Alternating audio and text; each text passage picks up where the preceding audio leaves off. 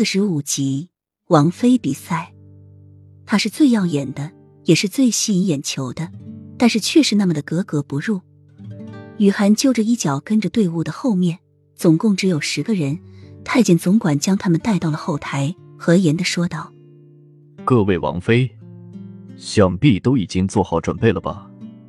每一年的评选，皇上都很重视，只要王妃们夺了魁。”不仅可以加封一品夫人的封号和王爷平起平坐，而且还可以得到皇上的一样赏赐，请王妃们做好准备。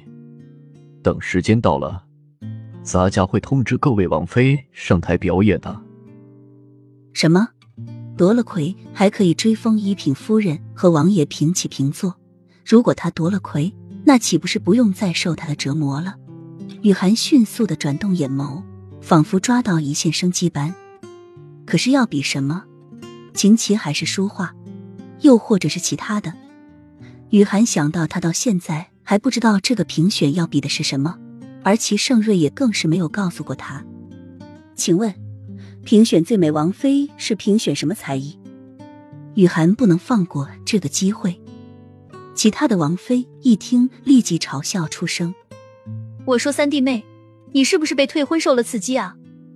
连评比什么都不知道，你还来参加？二王妃这句话一出，其他的王妃都笑叉了腰。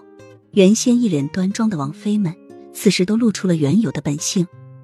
四王妃捂着嘴，嘲讽的说：“我说姐姐，你是不是想得宠，想的发疯了？竟然把火云裙穿出来，堂堂的王妃不做，偏要学做妓女。”哈哈哈！二王妃说完。全场又是一阵哄笑，眼中的鄙夷之色再为明显不过了。